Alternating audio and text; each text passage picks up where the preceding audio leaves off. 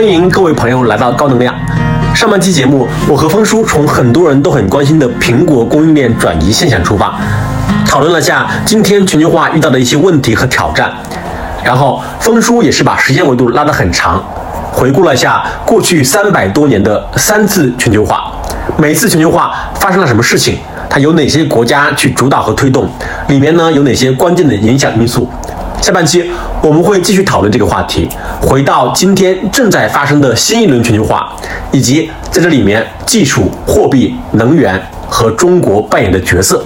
其实我们回头去看，包括美国和欧洲，它推动的那轮全球化，其实你是能看清楚它有一些基本的要求的嘛。比如说刚才我们讲，比如它可能就连接方式的问题嘛。比如说它有海运，海运它相当于是通过海运加上航空业，然后完成这个全球化的就连接方式。然后它有一个协议，连接协议，其实之前叫关税与贸易协定，对吧？后来就 WTO，对，它有一个连接协议。这个连接协议当然它背后可能是他们的整个的那个制度上面的去不断的去推进和同化的结果。然后完了之后，它有一个连接的叫交换单。位吧，就美元，就美元，因为它是我们所有人都接受的这样的一个交换的介质嘛。我不知道，比如说刚刚我们讲，比如可能有中国推动的，希望通过陆路来连接的这样的一个新的全球化的这样一个阶段，比如它其他的条件也是具备的吗？好，特别好的问题。我们先回到这个最先开始的原点，当然其中有一个部分，比如说最近东盟或者中国的周边国家有非常多的，在过去一年或者今年这一年有非常多的多边贸易协定，或者说。相对关税豁免的贸易协定，就各种，不管是往东，就是不管是跟欧洲国家的、跟中东国家的、跟东亚的、跟东南亚的、跟东盟的，大概有我们看见了非常多个，就在过去的一两年里有非常多个这样的多边贸易关税协定，在刚才我讲的这个区域里在发生。当然，这里边有我们应该讲，其中有较多是中国推动的，或者是中国为主推动的，因为它涉及到多边国家。那这就跟刚才你讲那个部分是一样的。然后国际化问题啊，货币国际化的问题你就讲回来了哈。我们再回到这个上一次全球化的起点这个位置上。就是八零年代这个起点的位置上，当然我讲了中国运气的最大的事情是正好在那个节点上，我们改革开放，所以我们完整的赶上了这一次历史上最大的全球化的周期，并且在其中有自己的较多的收益啊。那我们先回到美国的问题，就是美国在那个时候推动的这一次最大的全球化给美国带来了什么？我们先把这个问题解决，再看说中国发生了哪些事情，然后今天解释很多现象。当然，我们也可以把美国在推动这次全球化之后发生哪些。事情像你刚才问的一样，来猜一猜，看一看，如果中国这一次往后看推动的这个新的整个的体系，如果能够发达发展起来的话，中国会得到什么东西？有一个在我们的第一次咱们的聊天当中讲过了，就是说，因为美国凑巧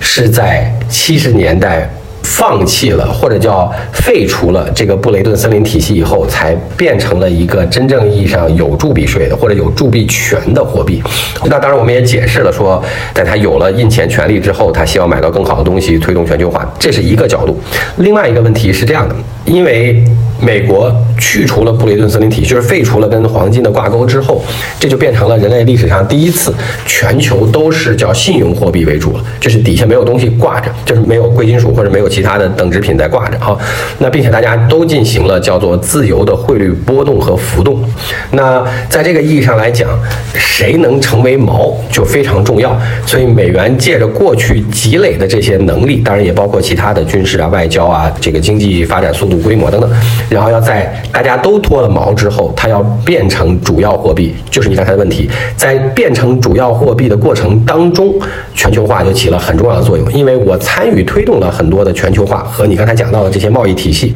甚至这个全球关贸总协定等等这样的事情，那这个时候，因为美元刚刚脱离布雷顿森林体系以后，它仍然是当时最强势的交易货币和储备货币。那我如果把这个交易的范围和规模推到了全球，那我作为当时还有很强惯性的最强交易货币，我自然而然就随着这个全球化推到了全球。那这是对美元最大的好处。当大部分东西都以美元来计价，这个全球贸易体系当中的时候，或者大家都需要用美元来流通的时候，它的所谓叫霸主或者叫这个货币的这个能力或者货币的这个影响力，就虽然没有了毛，但是也能保护甚至增加了。那大概这是全球化对美元的这个最大的作用之一，事实上也确实达到了啊。那从这个意义上来讲，当然我们今天可以映射到中国，你从刚才我们讲到的这个区域上，就是不管是能源和自然资源在刚才那个区域里面的交换，跟东盟之间的贸易交换，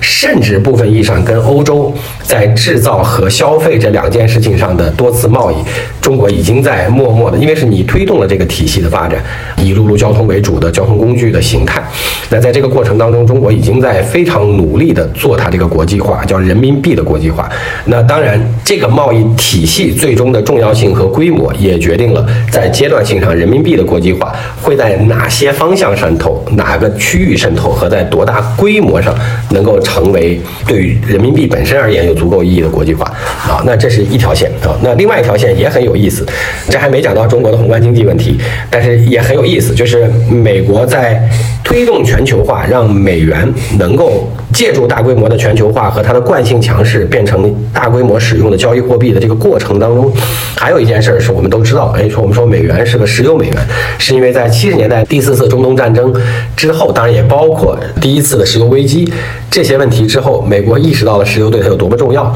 因此当然也意识到了石油这个能源。啊，或者叫基础能源，是全世界的经济发展最重要的基础之一。那所以有了刚才我们讲到的叫石油美元，就是强制要求大宗商品当中的石油，当然后来包括了大宗商品当中的大部分东西，都能以美元来计价。这件事儿也非常有意思和有意义，它也达到了这个目的。尤其是从七十年代或者从八十年代开始的这一次，那什么事情发生了转变呢？非常有趣。中国从二零一七年开始，变成了全球单一最大的石油进口国。中国大概只有全球，比如说百分之三左右的石油的储量，但我们现在使用全球石油的接近百分之二十，大概在十六到十八这样的数。就是那当然你可以认为中国另外一个挑战是我们大部分的油都需要买。对那我们一年用八亿吨油，接近，然后其中只有不到两亿吨是我们自有的，那剩下的这个五亿多吨都是进口的。我们现在石油应该是最大的单项进口商品，是吧？除了芯片之外，嗯好，它排在芯片后面。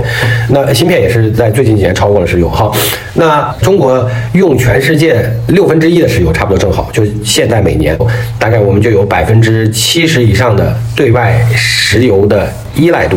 那通常大家界定的时候都说，一个国家的这个能源对外依赖度如果有超过百分之五十，就比较警戒了；超过六十就是危险了。那中国现在已经超过这个部分了。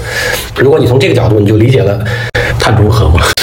是，从这个角度你就理解了中国的一大串跟新能源有关的问题。我们回头再找一个小命题，在这个大图景里面专门来讲能源的问题。好，那中国从二零一七年变成了全球最大的石油进口国。中国之前是谁呢？从来没有过例外的，一直是美国。那中国是如何超过美国的呢？有两方面原因。第一个有一个跟大家想象中的非常不一样的事情，是美国和欧洲作为发达国家，部分因为老龄化，部分因为受到过去这十年当中动荡的经济环境和一些泡沫的影响等等。但结论是一句话，就是美国和欧洲人均能源消耗也出现了缓慢下降的，开始在大风之后开始出现了缓慢下降啊。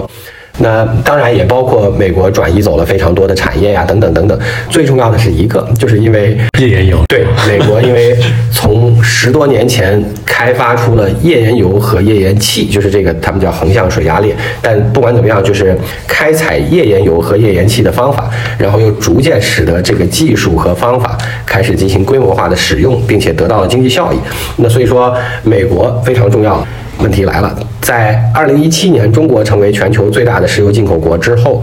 当然中国的石油其实也是非常有意思的历史。中国刚才我们讲了，八十年代以前一直是往外出口的，然后接下来中国自己的经济开始改革开放之后发展，所以我们消耗能源开始变多，中国开始从一个出口国变成了净进口国。就是第一次自己产的不够用了啊！虽然那个之前发现了，比如大庆油田啊等等，那然后我们进口的日积月累的增加，随着中国变大，然后我们在一七年变成了全世界最大的。但是这里边有一个变量，是一九年开始，美国第一次变成了石油的净出口国。好，那美国变成了净出口国的意思是，它自己生产的这个油和气已经够它用了，它有自给自足了。在美国过去十年对石油和气的这个依赖度的变化，使得今天我们看见了非常多美国、中东和中国之间的关系变化。就是我们讲了，美元在上一次全球化和脱离布雷顿森林体系之后的那个起点是叫做石油美元。那石油在很长一段时间当中都是世界范围之内的能源也好、原材料也好的基础大宗商品。那美元架构在石油上，对于美元除了贸易以外的那个国际化。有很大的作用。然后，当美国的石油可以开始自给自足，甚至还能出口了之后，美国和中东的关系就会发生微妙的变化。以前。对于美国来讲，无论如何需要控制好，因为既跟美元相关，又跟自身的产业或者叫生产或者叫这个消费结构有关。那今天的问题是，它可以不需要那么紧的把它攥手里了。那对于中东来讲呢，也有挑战，因为中东以前可以跟美国讨价还价的筹码，但是大家是站在一头的讨价还价的筹码是它的石油对美国不可或缺。那今天这张筹码在中东手里头也变了。那所所以说，你在过去几年和之后的很长一段时间，也能看到很多微妙形势的变化已经发生的。比如说，美国从哪哪哪撤军，美国在中东相互之间，比如说在控通胀、谈油价的时候，大家看见了很多中东跟美国并不一致的这些决定和决策，等等等等。那当然你也看见了吧？我们的这个主席出访中东，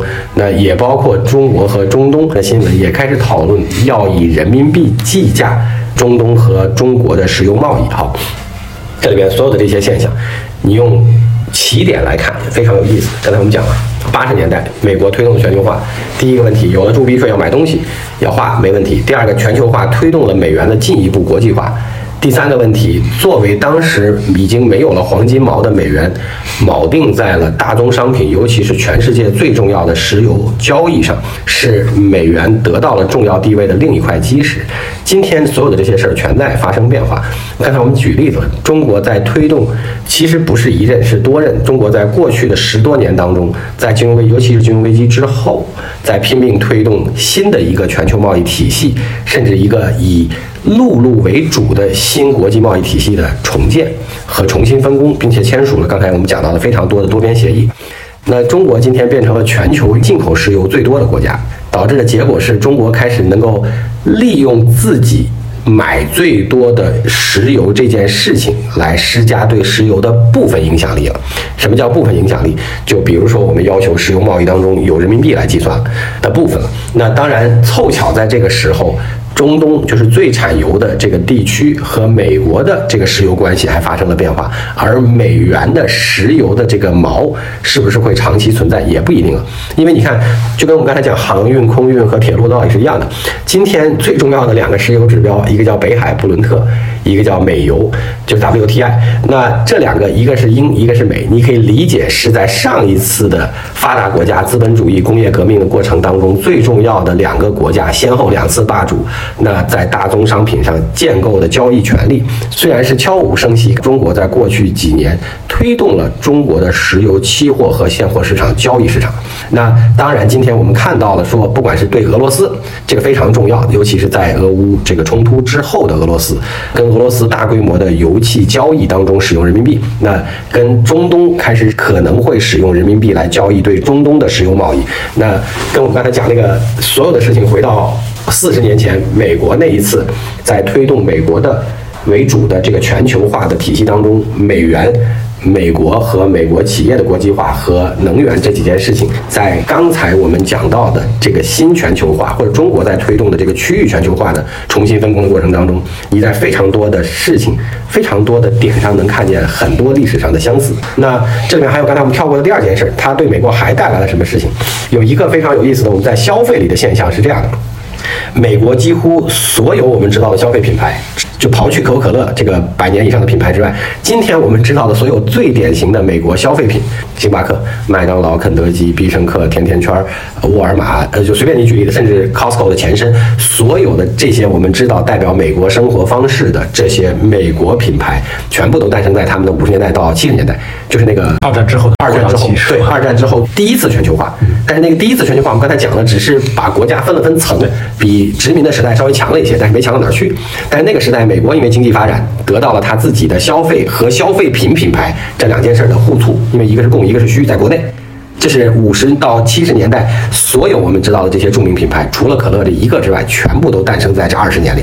好，这是第一句话。第二句话来了，我们是怎么接触到的？所有这些事情，是我们从八十年代末期到九十年代开放之后，觉得哦，事实上是所有的美国企业。今天我们知道，大部分的美国企业都是国际化企业。那这些吃吃喝喝、穿穿用用的东西，也包括就是这些服装品牌、奢侈品等等，这些美国的生活方式品牌是怎么变成全球最大的快餐连锁、全球最大的咖啡连锁？它是怎么变成的呢？他们就是从八十年代美国推动的。上一次全球化过程当中，因为刚才其实你提到的非常重要，它推动了这个全球化，它推动了所谓叫各种贸易协定的这个制定，当这里面有个规则的这个窗口就出现了。那在这个推动过程当中，侧面上带动了美国的企业的大规模的国际化。那随着谁能接受当时他推动的全球化，或者全球化卷入的国家越来越多，这些企业就随着美国推动的全球化开始进行了全球化。所以今天在四十年之后，他们变成了全球最大的汉堡包公司，对，等等等等，这个特别好玩。我昨天晚上还看到一个，说是那个前苏联解体之后，然后当时因为他那些国家仍然需要消耗大量的百事可乐，可乐对于是呢，他们就用他们的那个军舰啊等等来换百事可乐，那导致有一段时间百胜就。百事的那个母公司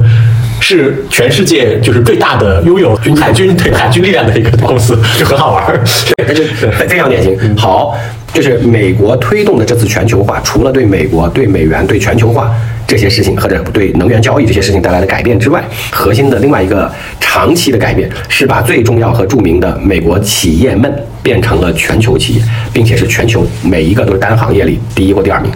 那你要把刚才这句话也映射过来的话，假定刚才我们描述的那个中国推动的全球化这件事情，在这个区域、这个链条、这个范围之内是有效和能够长期发展的，那你可以同样得到的结论是。在最少这些区域和这个范围里边，中国。较好的行业企业，最少也会随着这一个全球化的过程，变成最少在这个大区域里的全球化企业，或者叫国际化企业。这跟美国是完全一样。事实上，今天你已经看到了，或者我们已经看到了非常多的企业，包括尤其是民营企业，在做这样的事情。比如说，就像我们两次以前的话题谈车的问题是一样，马上你就会能看到说，中国，因为现在中国已经变成今年肯定是全球我们讲我们汽车出口的第二名，很有可能是在今年的这个从八月份开始的这个后面的。五个月里面都是第一名，那所以明年很有可能超过日本变成第一，但肯定毫无疑问今年是第二最少。那在这个过程当中，你就会看到，就跟日本的汽车厂一样，就中国的这些汽车厂们就会在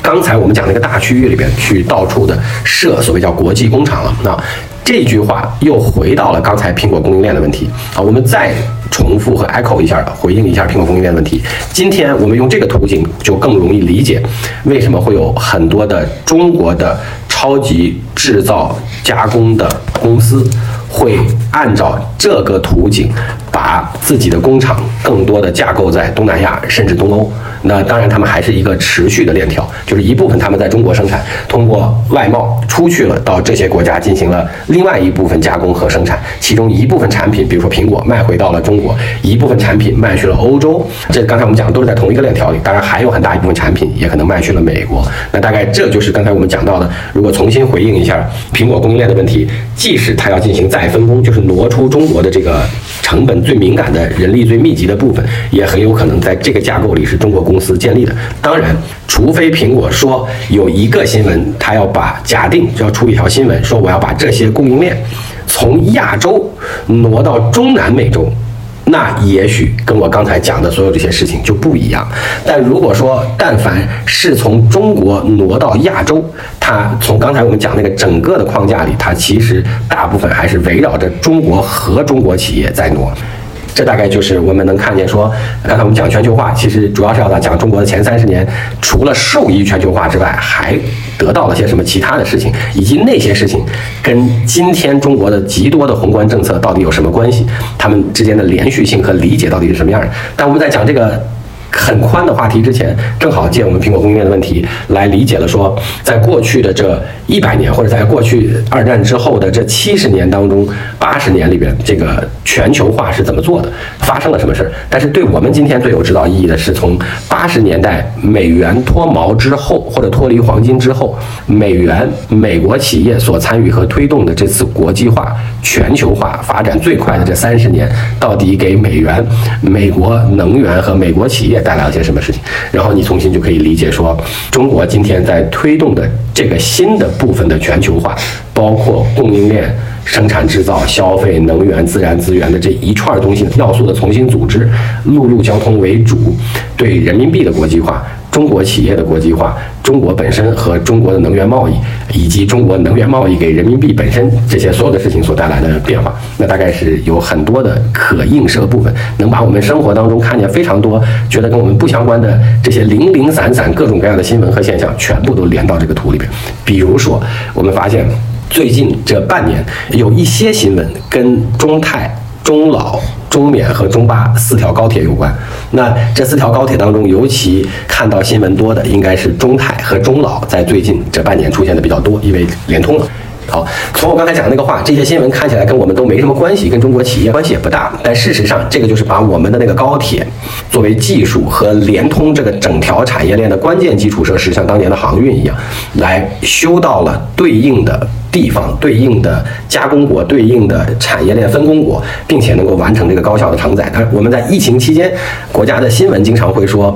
我们的东中西三条线的中欧班列开了多少多少，比如说超过两万列。那这些看起来跟我们不相关的新闻，它本质上其实在说这条非常长的陆路产业链的重新的组织和有效的运营，一直不停的在强调它创新高。原因就是因为这条产业链或者叫这个陆路交通为主形成的这。一个新的区域性的全球化的规模在扩大，而且扩大的速度比较快。就大概所有的这些新闻，包括中国有开了这个石油期货的现货交易市场，呃，你偶尔看到的新闻，领导人要访中东，中东的这个领导人来访中国，那所有的这些你零零散散我们看到的可能不相关的新闻，你放到这个图里边，包括刚才讲到的苹果把供应链部分搬离中国，这个看起来非常不相关的新闻，都是这个大图里边的其实一部分，或者有了这个大图就很好理解。那接下来我们就要花非常多的时间从。改革开放和跟它所并行的这四十年的所谓叫做全球化高速发展当中，除了我们知道的中国受益变成了世界工厂，变成了全球贸易中心之外，这些事情是如何发生的？给中国带来了什么？给中国带来的这些事情的背后是哪些政策影响？以及到今天跟那些政策相关的事情什么在发生？那？这个里边有很多的事情是跟我们刚才一样，你要把它放在一个大图里才能够看清楚。比如今天我们讲共同富裕，比如说今天我们讲的城镇或者叫城乡收入的，或者叫地区发展不平衡，甚至去年出现的这个政策什么东数西算，所有这些事情都是跟刚才我们讲到的那三十年的发展过程当中。很多的政策是连起来的，虽然今天我们看的时候，我们不觉得共同富裕跟以前有任何关系，政策上我们也不觉得这个叫什么东数西算跟以前有任何关系。你把所有的东西先放在一个非常大的脉络和图景里头，然后再去看今天的这个拼图的一小块一小块，才理解它为什么是这个大图里面的一块，而不是单独摘出来的一个小的分支。我其实回过来，我就还是想，至少当我们在讲全球化的时候，它还是一个网络效应很强的一。事情嘛，就是基本上只能有一个全球化，基本上是可以确定的嘛。要么就全球化，要么就非全球化。比如说我们现在都在全球化里面，比如可能伊朗、美国就努力的想要不把你卷到全球化里面，比如俄罗斯我也努力的想要把你踢出去，它可能就类似于这样的嘛。但是比如说我们用了很长时间讨论，比如中国试图通过陆上交通来驱动的那新的全球化，我不知道它跟之前网络运用很强的一全球化的关系是什么？是，其实在这个部分是在制造业的生产、消费、加工这个链条上的全球化，这个部分跟上一次是。相似的。那只是说，比如说，因为就像你讲，美国制裁俄罗斯和伊朗，那中国现在在不违背我们自己的原则的基础上，我们是透过了能源交易，有跟伊朗和俄罗斯做能源交易，对不对？那说白了，在中国组织的这个新全球化当中，他们暂时那个位置是充当了，或者是承担了那个所谓叫资源的输出国的这个贸易特点。就是呃，这就像说四十年前的中东一样，就是发生了第四次中东战争和美国的石油危机，和美国强势要求通过各种手段达到了控制部分意义上的中东，加上以美元结算石油，呃，这些事情在那十年当中的道理是一样的，就等于美国把在那一次的全球化当中，美国做的事情，但把中东放在了那个最核心的那个资源提供者或者叫能能源提供者那个那个角色上。嗯。就是我的疑问，其实是说，比如说我们的“一带一路”，就它应该不是说我想要另外一个套全球化系统，是吗？其实部分意义上是的，当然这有非常非常多的因素相关。但是今天最大的挑战是在中国和美国相对可能这段时间的国际关系紧张且有部分对立的情况下，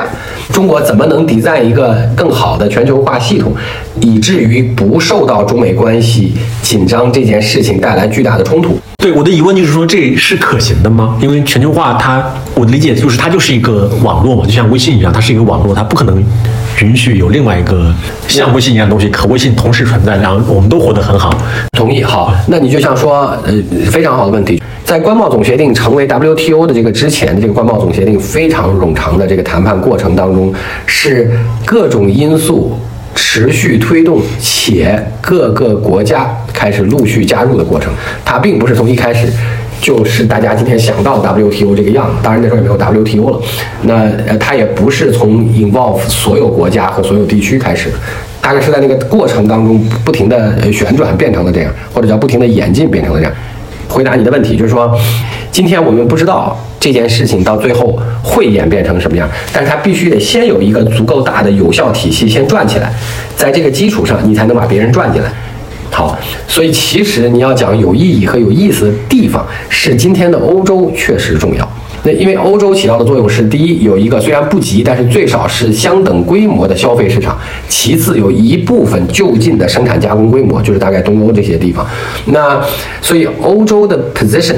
就欧洲的这个在这一大块拼图里边的这个位置是比较多和重要的。那所以说，在过去的一年，就是在二零二二年这一年，因为俄乌冲突的问题，当然你从这个意义上，你也可以部分理解中国在俄乌冲突当中的立场。这两个系统，它们最后的关系会变成什么样子呢？就是它最后还是通过某种方式，比如说可能通过欧洲，还是连成了一个大的全球化系统，还是说就有可能它会并列一段时间，然后一直到最后一个系统把另外一个系统给彻底的连接到一起，就像之前的那个冷战是一样的吗？对对对，很好，非常对。所以说，你就像说，其实，在所谓叫关贸总协定这个事情之前，也曾经有不同各种尝试。的区域性的关贸协定，就你这句话讲的非常对，就是说这个就像说全球贸易体系，其实在一战和二战当中是非常差的，各个国家都巨高的关税壁垒，然后各种各样的问题，所以二战之后是第一次正儿八经的开始复苏，因为一战之前其实已经还可以了，就是其实到过一个较好的水平，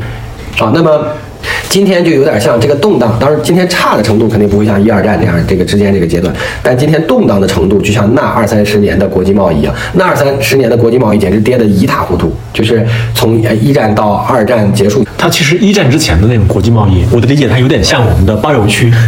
就是确实非常好，但是其他地方也没参与。同意。它更多的是个区域性的全球化，或者叫或者叫不同国家圈层之间的更多的。如果我们用对等方法来看的话，就是在两个月以前，或者就在上个月，德国总理来访华和两个月以前，几乎一大堆的欧洲企业车企在中国增加投资，就是宝马、大众、什么采埃孚这些的，对，嗯，这大概就是因为这个方法，中国需要全球化和推动了这个新全球化。它其实，在某种意义上也能够缓解和解决国际关系。其实刚才我们大概你也提到一点这样的问题，就是大家就是简单来讲，叫互相在这个新链条里嵌得越深，利益捆绑的越严重。理论上来讲，大家要拆开来就会更难一些。是是，它其实就是那个美好的期望嘛。就之前那个弗里德曼讲那个什么，对，有麦当劳的国家之间彼此不会发生战争嘛？因为你们完全是在一个全球贸易链链条里面。对，嗯，所以大概就是这样。对对。所以其实，因为我们之后可能要聊中国的问题嘛，它其实就中国，它其实是美国推动的那轮全球化里面一个非常主要的受益者吧。当然，美国肯定是受益者嘛，日本也是，中国肯定是一个非常重要的受益者。然后，相当于是今天中国发展到今天之后，就是他自己也试图在就是继续去驱动，就可能新一轮的全球化，是类似于这样一个概念，是吧？对，因为中国今天的 position 这个地位非常特别，因为第一，我们已经是全球最大的消费品市场。第二，我们还是全球最大的制造业工厂；第三，我们是全球最大的贸易中心；第四，中国是全球最大的资源和能源使用国，资源加能源。那你有这么多的 position，就等于是说你在的这个位置所具有的筹码比以前多了。就像我们刚才讲的，因为中国变成了最大的石油进口国，你才有机会推动石油部分意义上在你的交易对手里有人民币结算等等这些事情。因为你是最大的贸易国，所以你在新建一个贸易体系，就是从航运挪到陆运。你在新建一个贸易体系的时候，才有足够多人跟你玩。原因是因为本来你已经是他们当中或者他们各自最大的贸易对手，那你在新建了一个体系之后，仍然跟你是最大贸易对手的那些人，他们还继续会跟你做陆路的贸易，就是你有这边的资产才能在这边做新的事情。对，嗯，就是我们中国它，比如它在这个网络里面，它肯定是一个越来越重要的节点嘛。就是如果你利用这个越来越重要的节点的对作用，然后你对已有的那个全球化网络施加影响，就这个过程是非常非常难的，是吗？所以中国才需要去驱动新一轮的，就它自己版本的一个全球化贸易网络。理论上应该是可以这么讲，就是因为上一轮是美国推动的，所以它能主导、影响、制定很多规则和规则当中的参与者，包括中国。因为这是他做的这个拼图，所以他在里面的影响和干涉的能力会很强。所以中国并不是不想再要这个部分，只是这个部分今天看起来要努力，就在关系紧张的这一面。硬币的这一面是要努力把中国从里面剔出来，或者把中国放在里面一个有局限的空间里。那除此之外，只是中国在做的努力是，它要凭借积累下来的这些资产，能再造一个由最少中国参与推动的这个新体系和新规则。大概。嗯